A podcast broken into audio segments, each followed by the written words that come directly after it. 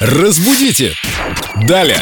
С нами Виктория Полякова, культуролог, и мы-то думали, что культурологи, они все время про культуру, про русский язык, про правила, а они, оказывается, еще и про любовь.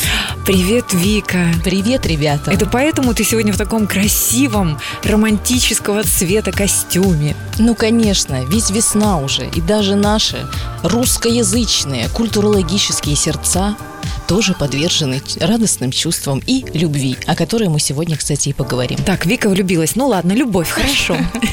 Есть разные варианты произношения этого слова. Кто-то говорит о любви, кто-то говорит о любови. Кстати, иногда в поэзии действительно встречается такое выражение, когда говорится о любови. И- Дополнительный слог.